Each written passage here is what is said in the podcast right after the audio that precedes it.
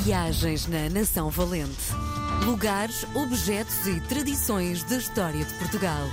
Com Helder Reis. Dia de recebermos na RDP Internacional o meu querido amigo Helder Reis. Com ele ficamos a conhecer um bocadinho de Portugal através dos olhos dele.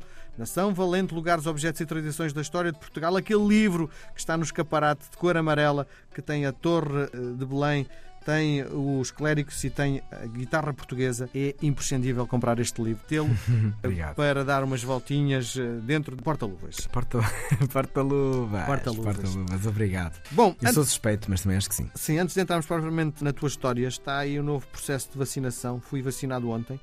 Admito que passei horrores. Foi uma noite horrível. Tive um febrão daqueles Hum. dos antigos, mesmo muita febre. Mas o que é certo é que acordei limpíssimo e pronto para o- enfrentar o dia. E é- eu tenho cruzado com muitas pessoas que dizem que isto já acabou, que isto já acabou.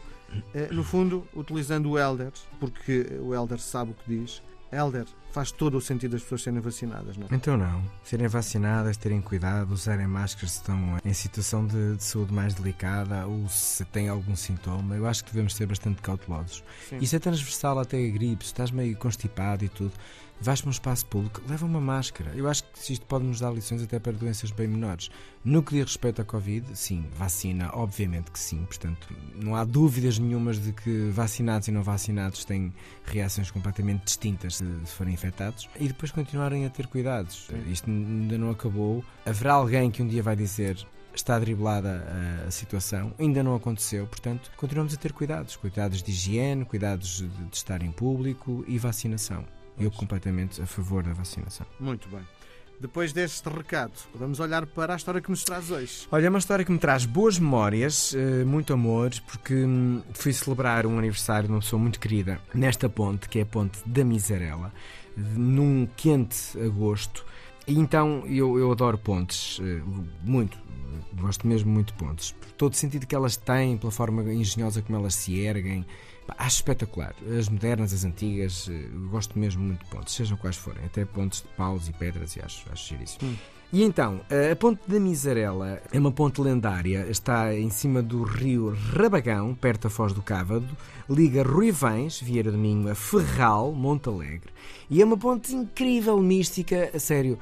Quero ver num sítio, eh, aquilo dava um filme eh, mesmo. Tu chegas ali, epá, isto não. Eu estou a viajar no tempo, literalmente. A ponte é extraordinária, é inusitada eh, ali. Ah, porquê é que estás aqui? Mas a verdade é que ela serviu muito e continua a servir de uma forma até bastante mitológica. E disseram-me que havia sido o diabo que a deformou. Agentes da aldeia precisavam de uma ponte que as guiasse e ela ali é bem precisa, e se forem lá vão-se aperceber disso. Vale mesmo a pena. Por muito que hum, erguessem uma, esta acabava sempre por cair, porque de facto é um sítio bastante eh, improvável de acontecer. Entre tremores e grandes abanos, eh, diz-se que eh, hum, na Terra não tinham conta às vezes em que a ponte foi erguida e caiu. Por acharem que era enguiço no feito, decidiram pedir ajuda ao padre. Um homem sábio, prudente, eh, e da última vez que ergueram a ponte e, eh, e antes que voltasse a mergulhar no rio, o padre tirou pela ponte um pão benzido.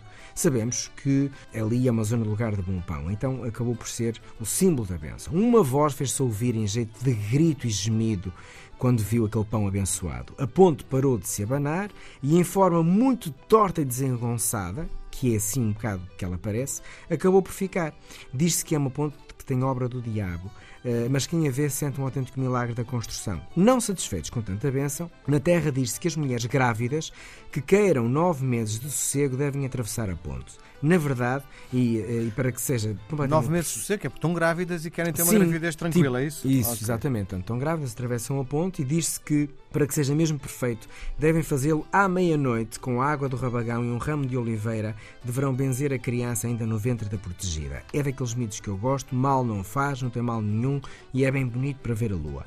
Para a Ponte do Diabo, este para mim é um lugar completamente sagrado, é uma obra da natureza e do homem, eh, é uma ponte de arco único com 13 metros, como é que é possível, vem da Idade Média eh, e porque o tempo assim quis, foi reconstruída no século XIX, é um imóvel de interesse público e na minha perspectiva é um sítio que respira tempo, natureza, lendas e é irresistível, vale mesmo a pena. Ponta Miserela. Muito não bem, percam. Muito bem. Lá iremos. Muito obrigado. Grande abraço. abraço. Até para a semana. Viagens na Nação Valente. Lugares, objetos e tradições da história de Portugal. Com Helder Reis.